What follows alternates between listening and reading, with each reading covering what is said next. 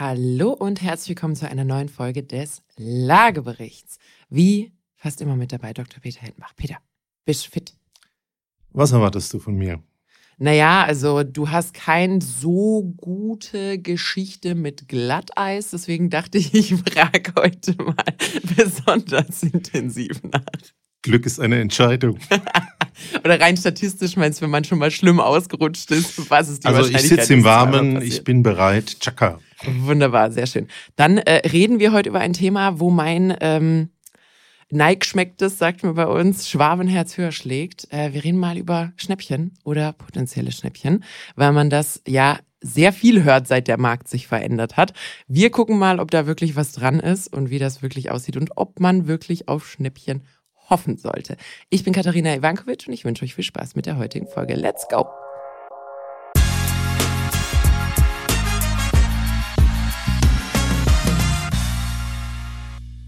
Nina, ich habe gehört, die Schwaben haben den Kupferdraht erfunden. Wir haben noch sehr viel mehr als den Weil Kupferdraht. die erfunden. den Cent so oft rumdrehen. Und äh, es freut mich also, dass ich bei dem Thema dein, dein Lieblingsthema und eine absolute Expertin mal am Tisch habe. Nee, also ich finde, es wird wirklich mal Zeit, dass wir uns des Themas annehmen, weil seit, also wenn man so unterwegs ist wie wir beide, was die Interessengebiete angeht und man ist so ein bisschen im Internet und auf Social Media anwesend, dann äh, hat man sich natürlich auch schon seine Algorithmen total verhunzt auf das Thema Immobilien, muss man natürlich auch sagen. Und da, seit der Markt sich verändert hat, sieht man immer wieder sogenannte Ratgeber, Coaches, wie auch immer, also unterschiedliche Profile, die sich mit dem Thema Immobilien auseinandersetzen, die sagen, jetzt ist deine Chance. Jetzt gehst du aus, der Markt hat sich verändert. Leute werden ihre Kredite nicht bedienen können. Jetzt kannst du fett einkaufen gehen. Erdrutschartige Preisstürze Genau. und das ganze Thema Insolvenzen, Insolvenzen und Zwangsversteigerungen. Genau. Man Und muss nur noch ein bisschen warten. Richtig. Das Schnäppchen kommt, das Schnäppchen kommt, das Schnäppchen kommt. So. Und ähm, jetzt ist ja der neue Markt nicht mehr so neu. Also wir haben die Marktwende rund Mitte 2022 gehabt. Das heißt, wir haben jetzt richtig schön 18 volle Monate, wo wir jetzt mal sagen können, so eine Zwischenbilanz kann man schon mal ziehen darüber, was die Schnäppchen angeht. Na, und vor allen Dingen auch eine Handlungsempfehlung. Wie sieht's denn jetzt aus? Ja. Sitzen, weiter schlafen oder agieren? Richtig. Und da gibt's eigentlich zwei Dinge, oder wie so oft müssen wir eigentlich aufteilen in Bestand und Neubau, was, die, was das Thema Schnäppchen angeht. Und im Bestand haben die Kollegen von Argetra, die sich ja mit dem Thema Zwangsversteigerung ähm, auseinandersetzen, ähm, jetzt ihren Report für 2023 publiziert. Genau, vielleicht was zu Agetra, ohne das jetzt zum Werbepodcast zu machen. Die screenen alle Amtsgerichte, Mhm. sammeln komplett die Unterlagen ein für die Zwangsversteigerungen und stellen die Privatleuten zur Verfügung. Und damit haben die bundesweit einen guten Blick. Gibt noch zwei, drei andere Anbieter. Äh, Werbung machen wir nicht. Aber sie haben einen guten Blick über das, was tatsächlich in der Szene läuft. Genau, und äh, wo man an der Stelle, also ich habe keine persönliche Beziehung zu Agetra, aber einfach mal kurz loben muss, den 2023er Report schon Mitte Januar draußen zu haben, finde ich schon mal sehr, sehr lobenswert. Also Wenn man schaut, wer darunter abgebildet ist, sind es zwei Familienherren. Also ich würde sagen, erfolgreiches Familienunternehmen. ja, also da äh, wirklich auch Lob an Agetra. Es gibt durchaus andere Datenquellen, wo man dann schon mal äh, mit Glück ein halbes Jahr wartet oder, Oder, auch auch, anderthalb oder zwei Oder Jahre. auch anderthalb Jahre, genau. Also, wir gucken mal in die Daten der Zwangsversteigerung rein. Erstens, Peter, du hast ihn ja schon gesehen. Äh, lösch mal kurz die Erinnerung an das, was du, was du gesehen hast. Wenn du schätzen würdest, was wäre denn der Objekttyp, der am meisten zwangsversteigert wird? Also ich hätte natürlich auch geschätzt, dass es Wohnungen sind. Es sind aber nicht Wohnungen. Richtig. Und äh, da war ich, da war ich tatsächlich auch erstmal erstaunt. Andererseits muss man sagen, ich könnte mir vorstellen, dass die Ein- und Zweifamilienhäuser halt auch am ehesten vielleicht in so Erbschaftsthematiken zermahlen werden, ähm, in, in ländlicheren Ecken, wo man sich nicht wirklich einigen kann und Co. Ähm, es sind also wirklich mit 46,5 Prozent Ein- und Zweifamilienhäuser. Die Eigentumswohnungen machen 21,5 Prozent aus. Gewerbeobjekte, Mehrfamilienhäuser etwas über 15 Prozent und der Rest sind Grundstücke und Garagen. Also da ist schon ähm, von den Ein- und Zweifamilienhäusern das meiste unter, äh, unter den Hammer gekommen. Und dann habe ich das Dokument das erste Mal geöffnet. Auf der nächsten Seite nach diesem Kuchendiagramm, was ich gerade gesagt habe, kommt quasi eine Tabelle, die die Top 40 Städte, äh, wo die meisten Zwangsversteigerungen stattgefunden haben, oder die Top 40 Städte äh, Deutschland und dann äh, die jeweiligen Zwangsversteigerungen dazu angezeigt wurden. Und da habe ich erstmal zweistellige Prozentzahlveränderungen gesehen, weil die auch, muss man sagen, schön aufbereitet in Grün und Rot sind, je nach Positiv. Und dann dachte ich, boah, es ist doch passiert. So, ich war mir sehr sicher, dieses Schnäppchenzeug kommt nicht. Und dachte ich, ah, Mist. Da, da muss ich nochmal drüber nachdenken. Und dann habe ich mir die absoluten Zahlen angeguckt. Und dann habe ich mir, ja, gut. da muss man vielleicht auch nochmal das ein oder andere Mal nachschauen. Erstens Berlin, top, ähm, ist tatsächlich runtergegangen um 14 Prozent, aber von 330 auf 284. Und Berlin ist eine verdammt große Stadt.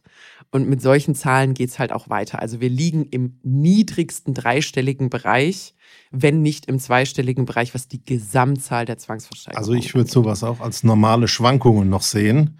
Und äh, ich fand aber interessant, ähm, man kann das ja nicht nur räumlich betrachten, also in welchen Städten und Landkreisen, äh, nicht nur nach dem Immobilientyp, äh, also Haus oder Wohnung, sondern man kann ja auch mal schauen, Anzahl der Fälle und Anzahl des monetären Volumens. Wie viel Mhm. Geld ist da gehandelt worden? Mhm.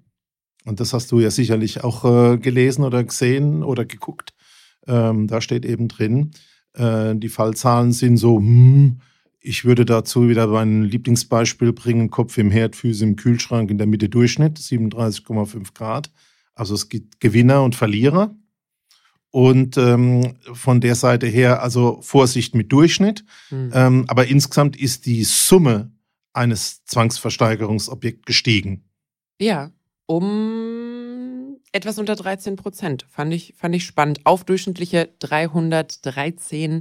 313.955. Also da könnte man ja sagen, wenn Größenordnung in den vergangenen Jahren die Preise um 10, 12 Prozent gestiegen sind, im Schnitt, nicht nur in den Spitzenorten, spiegelt sich genau das jetzt auch in den Zwangsversteigerungen wieder. Ja. Und was ist denn deine Einschätzung oder was hast du denn gelesen? Ähm, Geht so weiter? Äh, Als Schwäbin musst du nur noch 1, 2, 10 oder 20 Jahre warten? Also es gibt ja, es gibt ja, was Warten angeht, äh, zwei, zwei Lager. Also es waren die kurzfristigen Warter, die gesagt haben, jetzt werden die Leute ihre Kredite nicht mehr bedienen. Es gibt natürlich auch noch die ein oder anderen, die sagen, das kommt erst noch, wenn dann die Vorwartdarlehen anstehen. Das ist also kein sofortiger Effekt.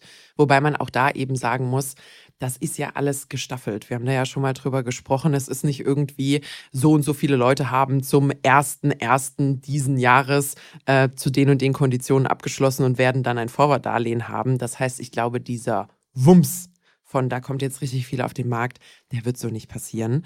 Und ähm, um da jetzt wirklich dieses große Shopping zu machen, sind meiner Meinung nach die Anzahlen auch einfach viel, viel, viel zu gering. Mannheim, meine aktuelle Heimatstadt, 66 Zwangsversteigerungen auf 89. Ist das plus 35 Prozent? Ja.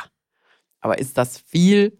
Nein. Bei ist das sechsstelliger? Haushaltszahl. Richtig, bei 300.000 Einwohnern ähm, muss man einfach sagen, das ist in keinster Weise irgendwie marktbeeinflussend oder sonst irgendwas. Also gilt es weiter zu beobachten, grundsätzlich aber. Was, Und ja? Was ich also gut fand, äh, ist, Sie haben nicht nur gesagt, das ist unsere Einschätzung, sondern Sie haben sich wirklich kundig gemacht, haben Mhm. verschiedene fremde Dritte gefragt Mhm. und äh, die Statements auch wiedergegeben, also von FMH über äh, Bau24 etc.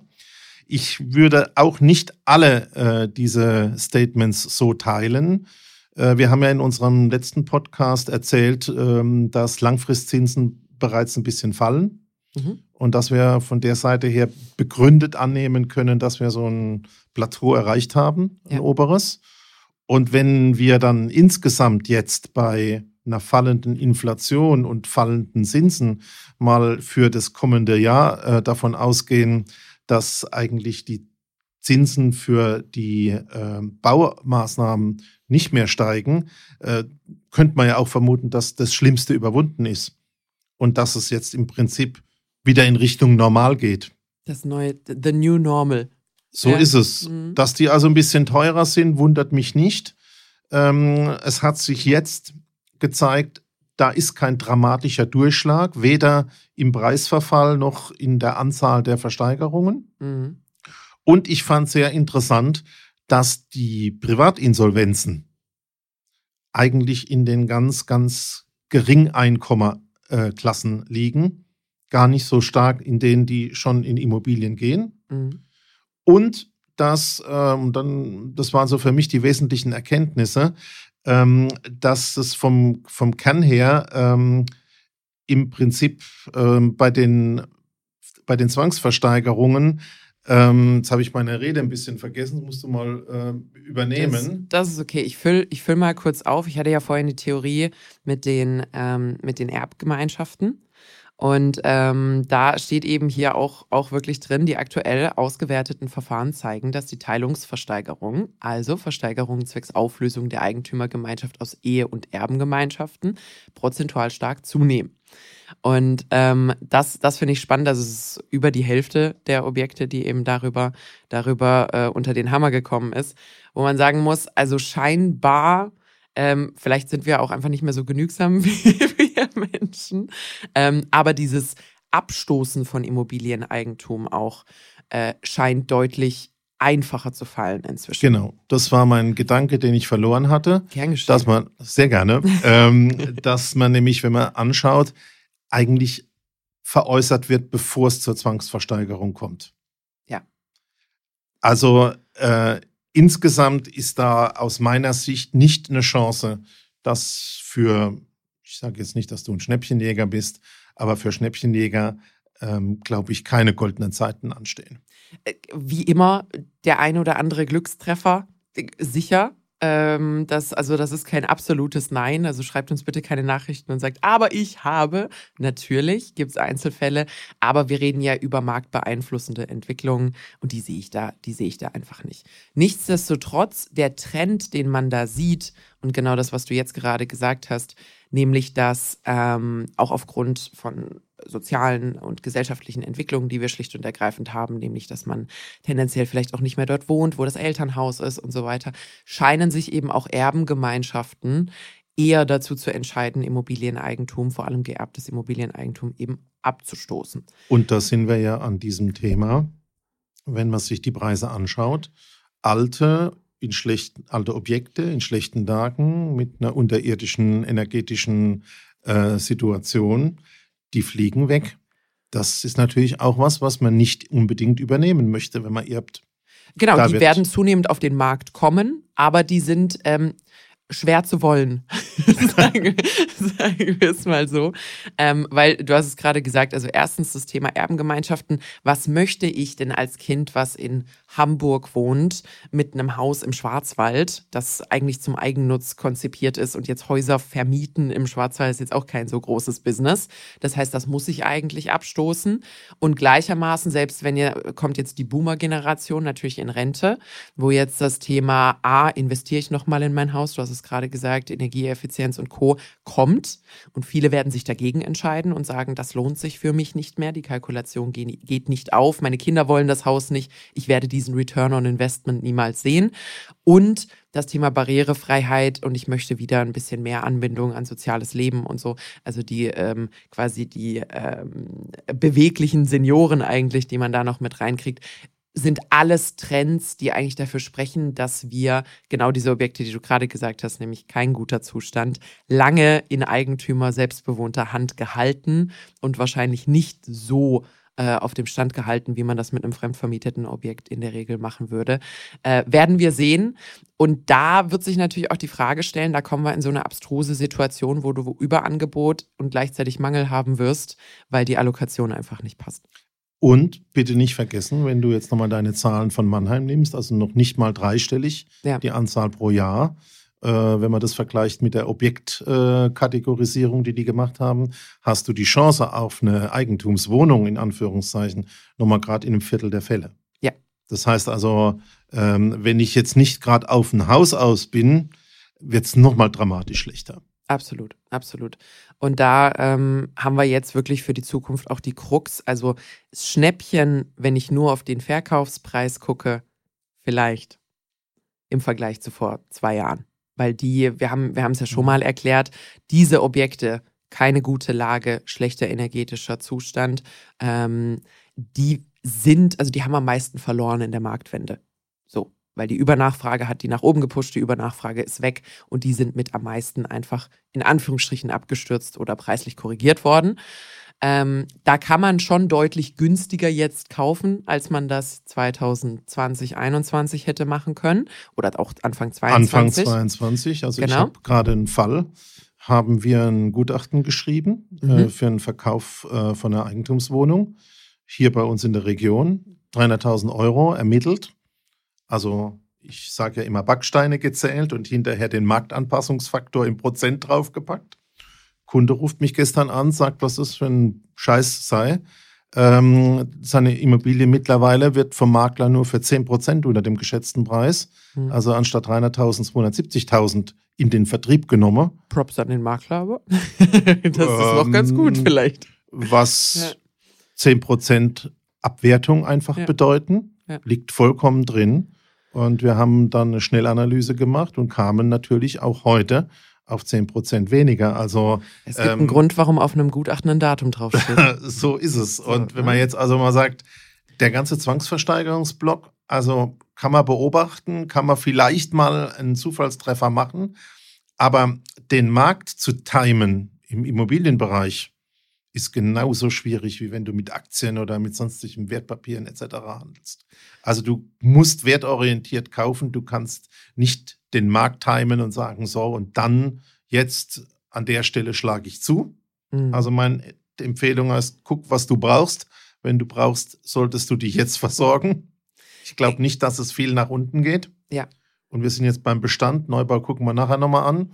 Und äh, wir haben also neben diesem ganzen Block der Zwangsversteigerungen insgesamt schon im Schnitt 10% günstigere Preise. Oder auch mal 20 oder ja. Durchschnittsproblem. Ja. Äh, von der Seite her, ähm, ja, ähm, ich glaube, jetzt zuschlagen, ähm, das ist ein Punkt abhängig von seiner persönlichen Situation. Also wenn ich jetzt ein Kind kriege oder beruflich muss oder äh, aus familiären Gründen umziehen muss, etc. Oder äh, kann. Also ich, ich, ich finde, es wird total häufig überschätzt. Erstens, der beste Zeitpunkt zu kaufen ist eigentlich immer jetzt, wenn die Kalkulation für dich aufgeht. So ist es. So einfach ist, ist die Credo. Antwort, ähm, weil nichts ist garantiert. Es gab auch Leute, als die Zinsen sich dann im Sommer 2022 gewendet haben, gab es Leute, die haben bei 1,5 gewartet, dachten, das geht wieder runter. Dann bei 2, dann bei 2,5, dann bei 3. Jetzt sind wir, glaube ich, bei 3,25 ungefähr. Ähm, wo man sagt, ja gut, also warten hat sich jetzt nicht wirklich gelohnt für euch. Ihr habt unter Umständen zwei Prozentpunkte verloren. Und ähm, dementsprechend, also die Zukunft ist nicht garantiert. Wenn man jetzt einen Case hat, wo man sagt, das ist das, was ich suche, die Finanzierung geht für mich auf und es funktioniert, dann würde ich nicht auf jemanden hören, der sagt, warte, Vielleicht wird's noch mal besser, vielleicht wird's noch mal günstiger. Außer die Person ist dein Banker, der sagt, wenn Sie nächste Woche noch mal zu einem Termin kommen, dann kann ich Ihnen noch mal ein besseres Angebot machen. Auf den könnte man vielleicht hören. Aber ansonsten wirklich auch so diese Unsicherheit, die man im Markt hat. Der Markt ist für mich als Individuum total zweitrangig. Wenn es für mich so funktioniert, wenn es für mich funktioniert mit meinem Objekt, mit meiner finanziellen Situation, dann ist vollkommen Latte, äh, was da die Zeitungen schreiben und sonst irgendwas. Da ist und ein Punkt dahinter. Und ist auch wurscht, was in Hamburg und in Bremen ist, Richtig. wenn du in Freiburg eine Wohnung suchst. Genau, also da auch ein bisschen, muss man sagen, wenn man gerade auf dieser Reise ist und auf der Suche, ein bisschen strategisch die Scheuklappen aufsetzen und sich nicht zu sehr ablenken lassen von dem ganzen Rauschen und dem Lärm, der gemacht wird in äh, sozialen Plattformen und in den Medien und in den Schlagzeilen. Konzentrier dich auf dich guck, dass es für dich passt, guck, dass es risikoresistent ist. Natürlich sollte man das alles mit berücksichtigen.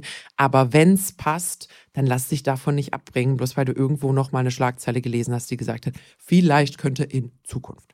So, Markttiming also, ist genau. schon immer schief gegangen. Richtig. Ähm, und da vielleicht noch ein, ähm, ein Punkt dazu zum Thema ähm, Schnäppchen nochmal. Ich hatte ja, ich hatte ja vorhin angesprochen, habe gesagt, es gibt durchaus Objekte, die sind im Wert gefallen. In der Kalkulation muss man sagen, mit dem Zinsanstieg und so ist das häufig Jacke wie Hose. Ähm, zum, zum Vorherzustand. Was man aber nicht vergessen darf, ist ähm, viele Kalkulationen, viele dieser Objekte, die zumindest im Verkaufspreis erstmal wie ein Schnäppchen aussehen, werden dann hinten raus in der Kalkulation sehr viel komplexer, weil eben das Thema Sanierung, Modernisierung kommt. Und da muss man auch sagen, viele der, ich sag mal, vielleicht viel propagierten Strategien, die man so gehört hat, von kauf die hässlichen kleinen Wohnungen, kauf das abgeratzte Zeug, mach's ein bisschen hübsch, ähm, das funktioniert nicht mehr so, wie es vor ein paar Jahren funktioniert hat.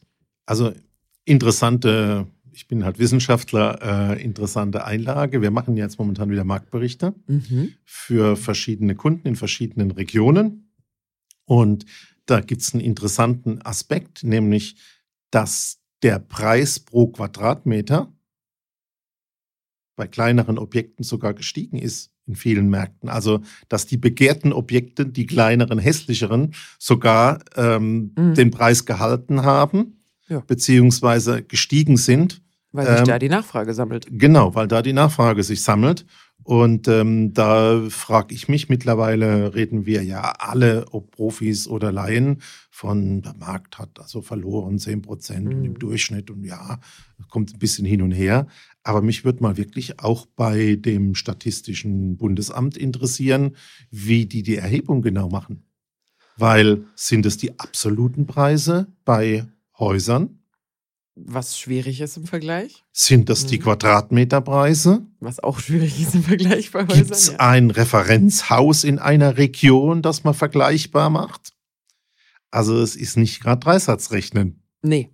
Und ich glaube, du hast die Botschaft gesagt, Markttimen ist es nicht. Es kommt auf deine persönliche Situation an. Und wenn du jetzt brauchst, solltest du auch jetzt kaufen, so dass es für dich passend ist. Wenn es ja. nicht geht, solltest du es bleiben lassen. Ähm, und dann sind wir bei nochmal dem zweiten Aspekt. Das Thema Neubauen wird ja immer weniger. Ganz, das ganz, Thema ja. im Bestand wird damit immer wichtiger. Und wenn da nicht so viel gekauft wird, wird das Thema Miete immer höher. Und äh, da werden sich auch Marktverschiebungen noch ergeben. Also das ist im Prinzip nichts, was man vorhersehen kann. Genau. Und äh, letzter Punkt, Schnäppchen ist subjektiv. Das heißt, Peter und ich zum Beispiel könnten uns das vollkommen, also dasselbe, dasselbe Objekt anschauen. Er läuft raus und sagt, ja, das, das funktioniert. Ich laufe raus und sage, nimmer niemals. Mm, Bahama, Warum? beiges Bad. Mm, das ist vielleicht, weil Peter einen fragwürdigen Geschmack mm. hat. Feng Shui-mäßig aufbereitete genau. Bäder aus den 80er Jahren. Richtig. Und dazu noch ein bisschen Eiche rustikal. Wunderschön. Gelsenkirchener Barock. Wunderschön. Ja. Da, da kommt direkt Nostalgie äh, bei dir zumindest auf. Ähm, nee, aber Schnäppchen ist subjektiv, weil du kannst reinlaufen und du guckst es dir an und du sagst, okay, also erstens Du bist ja sowieso Rentner und hast nichts zu tun. Ich habe ein neues Leben begonnen. Ich Richtig. bin kein Rentner. Peter hat einen neuen Lebensabschnitt begonnen ähm, und sagt, weißt du was, ich habe die Zeit, ich kann da Muskelhypothek reinpacken, ich habe das Netzwerk, ich habe ein, zwei, drei Leute, die mir da sofort relativ kurzfristig zur Verfügung stehen würden, was Handwerkssachen angeht. Ich habe einen Plan, ich kann es im Kopf einschätzen, ich weiß, dass ich im Timing bleibe, ich weiß, wie schnell das bezugsfertig wäre. Du, und Funktioniert ich habe Kinder, ich kann die Kinder zur Abrissparty einladen. Und die sind auch schon erwachsen, das heißt, du kommst nicht mit Kinderarbeit Problem, in die Schwierigkeit, genau.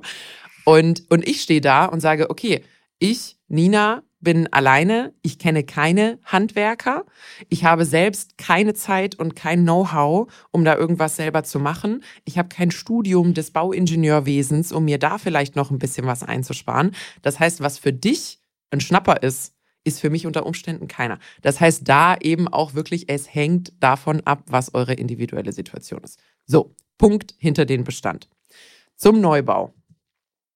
Ähm, gibt es jetzt auch, also, und, und da muss ich sagen, da, da kriege ich so ein bisschen eine, eine Sorgen-Zornesfalte. Ich meine, wir haben schon ein paar Mal drüber gesprochen. Man kriegt wirklich regelmäßig, wenn man unterschiedliche Newsletter abonniert hat bei uns in der Branche, gerade Tickereien, dass Bauträger, kaputt gehen. Also halten wir mal fest, äh, als Rahmendaten für den Markt, wir haben steigende Preise. Ja. Die Anforderungen. Steigende Preise was? Herstellungskosten. Herstellungs- und damit auch Verkaufspreise. Genau, ja. Und ähm, die Situation wird nicht besser. Äh, wir werden keine dramatischen Zinsänderungen in diesem Jahr erfahren. Die Baukosten werden mit Lohnentwicklungen, alles, was wir momentan haben, steigen. Die Baustandards entwickeln sich immer noch aufwärts. Also es wird alles getan, dass es teurer wird, nicht billiger. Und vor dem Hintergrund wird Bauen natürlich und insbesondere wenn Objekte auch nicht verkauft werden und zunehmend Zwischenfinanzierungszinsen des Bauträgers darauf geschlagen werden müssen, äh, immer teurer werden bei fallenden Verkaufszahlen. Genau. Und das ist gerade ein ganz wichtiger Punkt, den du gesagt hast, weil wir sprechen ganz viel über neue Baugenehmigungen, wie sieht es die nächsten Jahre aus und so. Aber Bauträger haben ja jetzt fertig gebaut. Also es gibt Objekte und davon wirklich zahlreiche. Ich meine, man sieht es ja auch auf den Plattformen, die jetzt fertig sind oder jetzt fertig werden die aber halt noch zum Verkauf stehen. Das war vor 18 Monaten, 24 Monaten undenkbar. Also das Zeug war rausverkauft in dem Moment, wo eine Skizze gemacht wurde. Und jetzt hat man im Endeffekt als Bauträger eigentlich schon die Maximalsumme investiert. Also man ist in maximale Vorleistung gegangen, aber es ist noch kein Geld geflossen. Das ist natürlich extremes Risiko und für viele Bauträger auch ein wahnsinniger Stretch finanziell.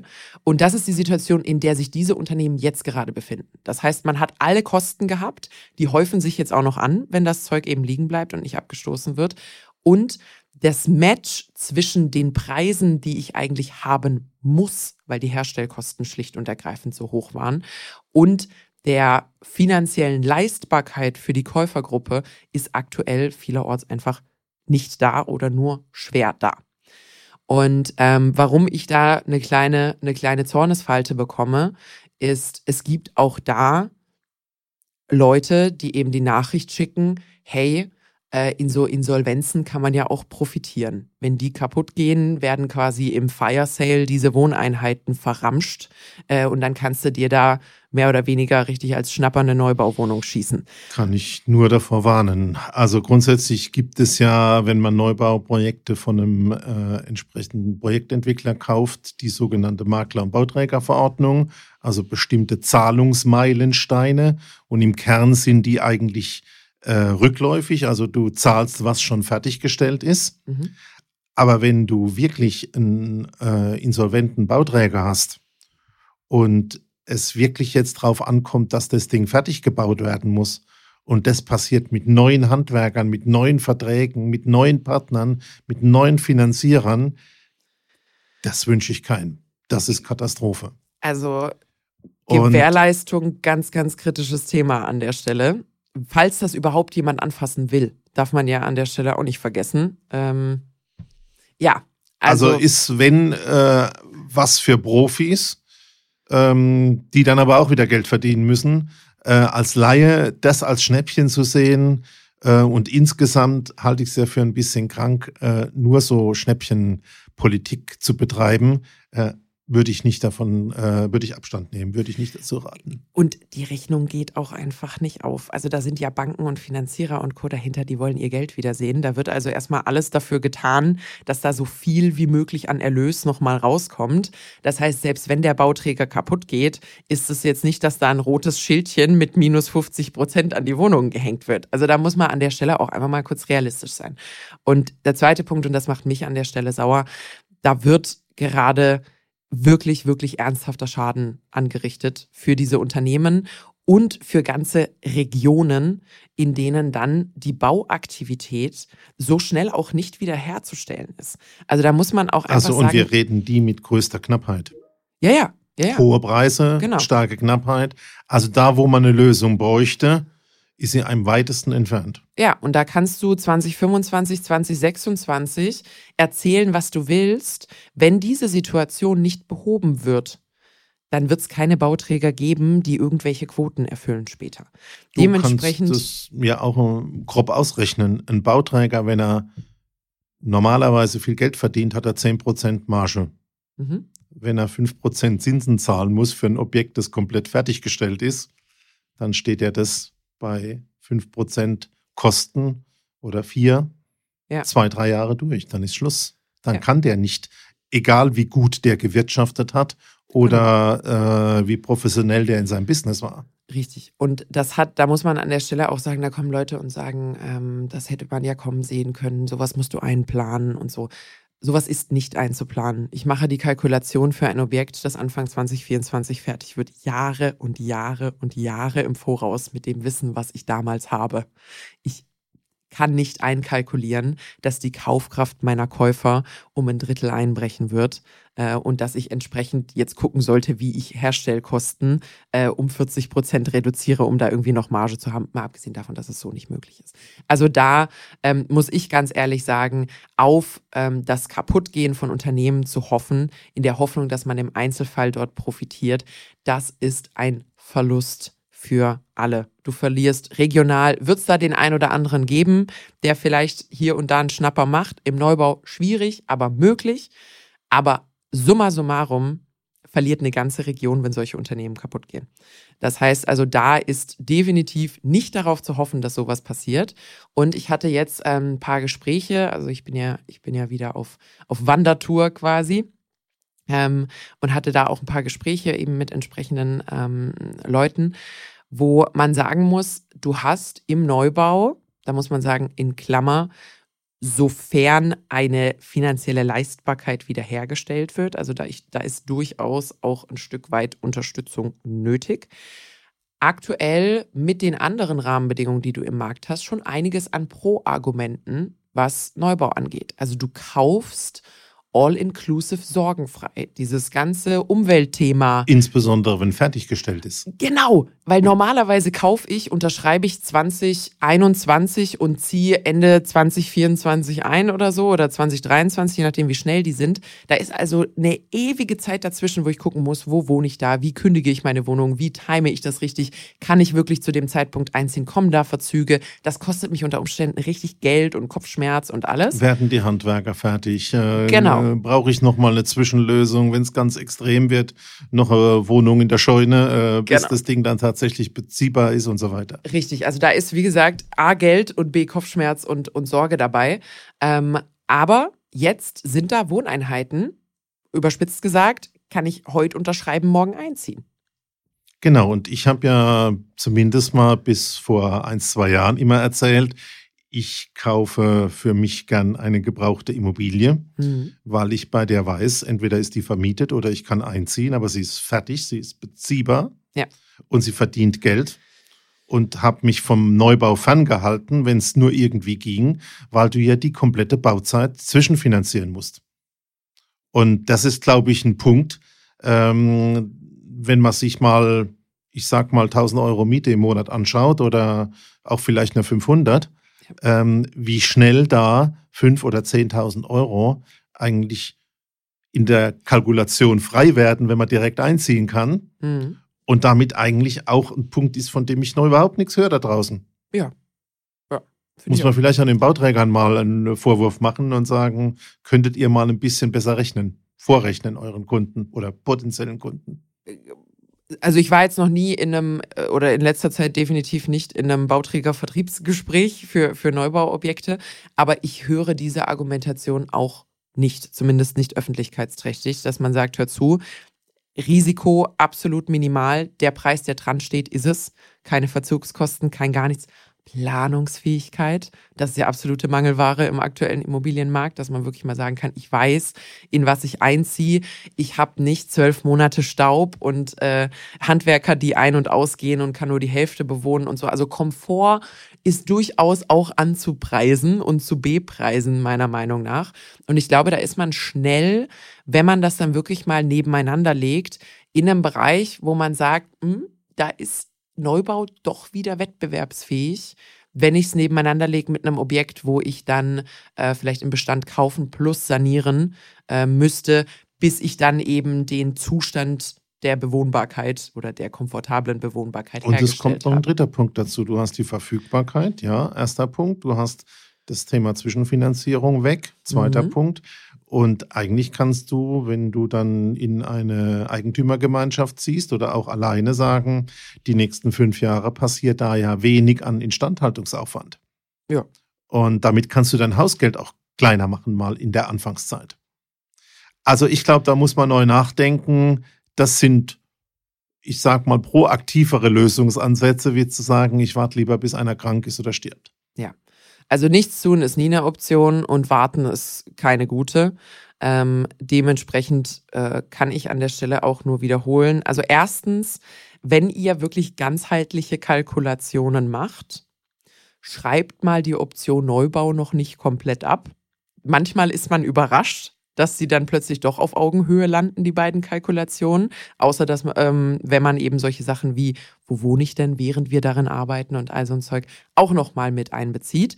Ähm, Schreibt es also nicht ab. Äh, lasst euch da mal unterhalten. Man muss auch sagen, viele Bauträger, Projektentwickler ähm, investieren gerade auch sehr viel darin, diese Dinge äh, attraktiv zu machen und zu halten. Also man hat auch sowas wie, du kriegst die Küche mit dazu und so Kombi-Angebote und sowas durchaus auch attraktiv sein kann. Also schreibt's mal nicht ab, guckt euch mal an, man wäre überrascht ähm, darüber, dass so Kalkulationen dann doch ganz gut funktionieren können. Aber summa summarum, erstens, die Schnäppchen sind jetzt nicht gekommen. Wir haben sie im größten Marktschock nicht gesehen und ich glaube, wir werden sie auch nicht signifikant sehen, muss ich an der Stelle einfach sagen. Dafür sind die Gesamtanzahlen viel zu gering. Also wenn du wirklich jedes einzelne Objekt in deinem gesamten Umfeld quasi, in deiner gesamten Region im Auge behältst, dann bist du da trotzdem nicht besonders viel ähm, weiter, als du es auf dem normalen Markt wärst. Und du hast es vorhin gesagt, die meisten Objekte laufen immer noch über den ganz normalen Markt. Die Zwangsversteigerung hinten raus ist ja wirklich die letzte, letzte, letzte Option, wenn man sich überhaupt nicht einigen kann oder wenn gar nichts mehr funktioniert, dann macht man das. Die Veräußerung auf traditionellem Wege läuft dafür in der Regel immer noch zuflüssig. Bleibt zum Schluss noch ein Vorwurf für die Regierung, für unsere Politik. Denn wenn man sich anschaut, äh, wir haben jetzt 400.000 Wohneinheiten Bedarf bisher. Über das Thema Zuwanderungen wahrscheinlich noch mehr.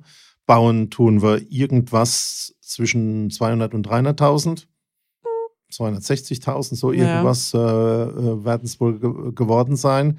Und ähm, ich höre immer, wir werden das ändern, wir werden Sozialwohnungen bauen. Ja, 100.000 bezahlbar, bezahlbar, bezahlbar. Und bezahlbar. Ich sehe keine Rezepte, weder langfristig noch kurzfristig.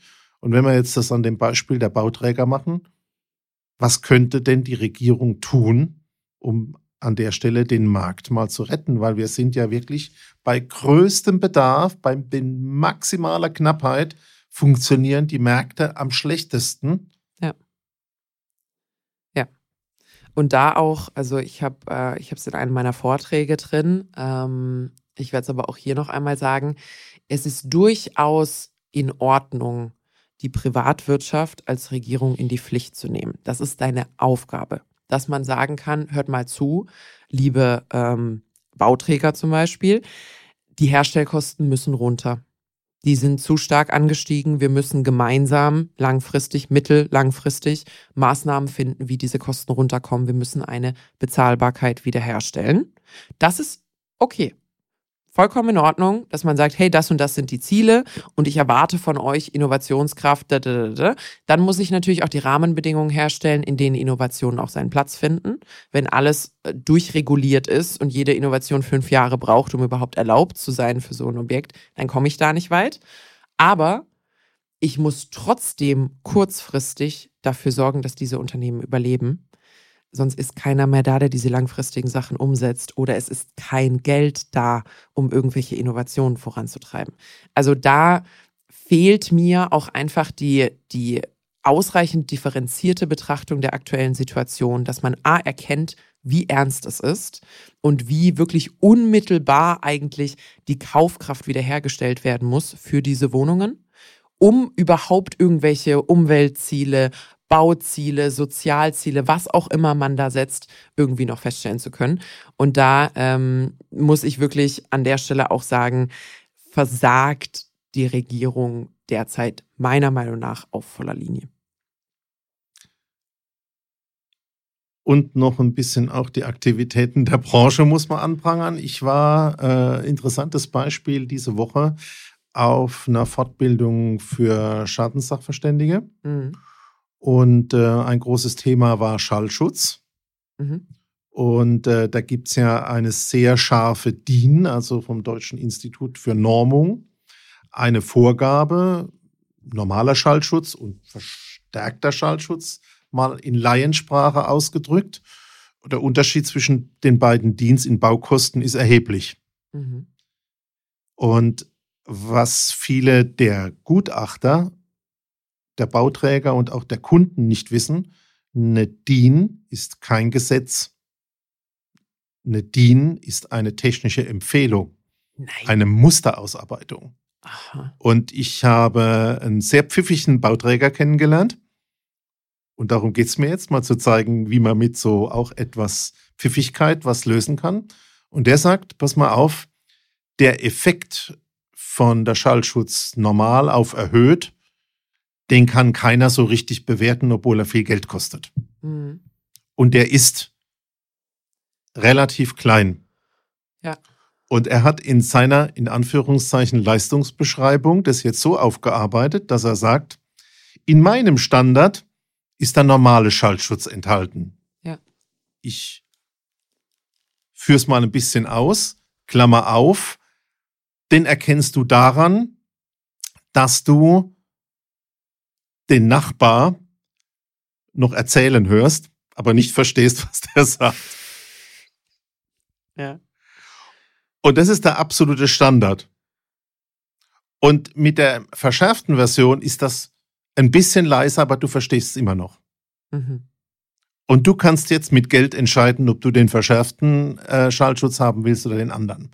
Also er hat das im Prinzip diese ganzen technischen Vorgaben und niemand weiß, was ein Dezibel ist, ganz einfach äh, aufbereitet, fand ich ganz interessant und versucht mit einem in Anführungszeichen geringeren Schallschutzstandard an den Markt zu gehen, um kostengünstiger anbieten zu können. Eine Idee. Spannend. Apropos Schallschutz. Witzige Anekdote zum Abschluss. Ich wohne ja in einem Mehrfamilienhaus und ich bin von allen Seiten von Wohnungen eingeschlossen. Und ähm, ich dachte immer, boah, also so für das Baujahr, ich würde schätzen, dass mein Haus so 60er ist, so typisch, typisch ähm, Mannheim. Ähm, dachte ich mir, boah, ist eigentlich echt gut schallisoliert hier bei uns. Vor allem, wenn ich höre, wie, so, wie das so bei meinen Freunden ist, die eben genau dieses Thema haben von ich höre den Fernseher vom Nachbarn, wenn der irgendwie Wer wird Millionär guckt und kann mitraten. Aber ich dachte, nee, bei mir ist echt super. Es ist so leise bei mir. Ja, ich war jetzt einen Tag im Homeoffice. es ist nicht so leise bei mir. Ich habe scheinbar nur, wenn ich in meinem regulären Tagesablauf bin, eine relativ gute Abstimmung mit meinen Nachbarn, dass die eben ziemlich leise sind, wenn ich da bin. Aber ich war jetzt wirklich dann einmal einen Tag zu Hause.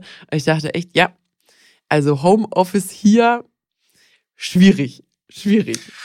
Also mein Schallschutzthema ist einfach. Äh, ich bin schwerhörig, weil ich früher in der Rockband gespielt habe und ich muss einfach nur meine Hörgeräte ausschalten oder auf dem Nachttisch liegen lassen und bei mir ist höchste Schallschutzklasse. Ja. Ich erzähle dir aber jetzt zum Schluss noch eine richtig gute Geschichte. Die war wirklich live aus diesem Seminar. Und ähm, dann meldet sich eine der Teilnehmerinnen, eine Italienerin mit einem ganz süßen Akzent und sagt, na, ich habe früher in Rom gewohnt.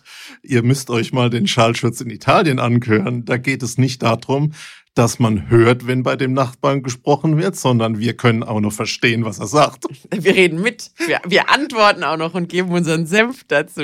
Und das ist ganz normal in Italien. Ja, ja. Also das, da muss man natürlich sagen. Im Neubau. Ja, wie, also man darf an der Stelle nicht vergessen, und da bin ich wirklich gespannt auf die europäischen einheitlichen Standards irgendwann. Wir in Deutschland bauen ja nach höchstem Standard. Also da sind andere Länder ganz, ganz, ganz, ganz anders unterwegs. Das machen wir aber jetzt nicht auf das Fass, äh, sonst sind wir noch mal eine ganze Weile unterwegs. Also zum Thema Schnäppchen haben wir gelernt, warte nicht auf Schnäppchen. Äh, wenn du etwas findest, was für dich funktioniert, dann mach's dann ist es immer jetzt der richtige Zeitpunkt, wenn individuell die Kalkulation und die Planung funktioniert.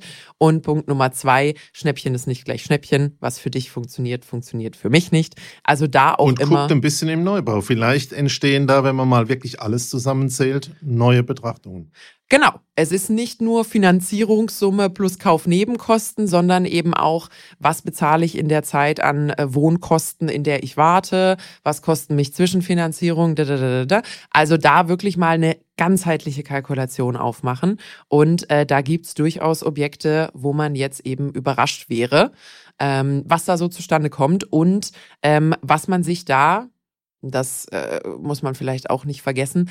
Auch an Sorge spart, äh, indem man alle Schlagzeilen, die zum Thema Energieeffizienz in den nächsten 10, fast 20 Jahren kommen, kann man getrost ignorieren, betreffen dich nicht, musste nichts machen. Äh, das heißt, auch bei euch in der Hausgemeinschaft sollte es an der Stelle für den Staat eigentlich relativ harmonisch zugehen und günstig. Nina, auf eine gute Zukunft mit Immobilien. Richtig. Vielleicht wird es ja eine Neubauwohnung jetzt für mich. Wir müssen, wir müssen jetzt mal, müssen jetzt mal dranbleiben. Wir arbeiten jetzt an der Größe. Was haben wir denn? Ein Häuschen von so, weiß nicht, vielleicht so sechs Quadratzentimeter. Habe ich ja schon zu Weihnachten bekommen. Jetzt muss ich skalieren ähm, lernen. Also mein nächster Immobilienvorschlag für dich geht in Richtung begehbare Kuckucksuhr. Als Schwarzwaldmädel. Vergiss nicht, vergiss nicht, wie groß ich bin, Peter. Wenn die für mich begehbar ist, funktioniert das schon richtig.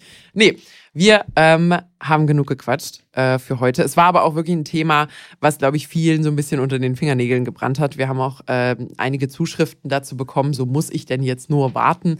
Nee, wart nicht. Wart nie, warten ist nie. Also es wurde nie ein Managementbuch geschrieben von einer erfolgreichen Person, die sagt, ich habe mich nach oben gewartet. Also an der Stelle, handeln ist grundsätzlich immer äh, die, richtige, die richtige Entscheidung.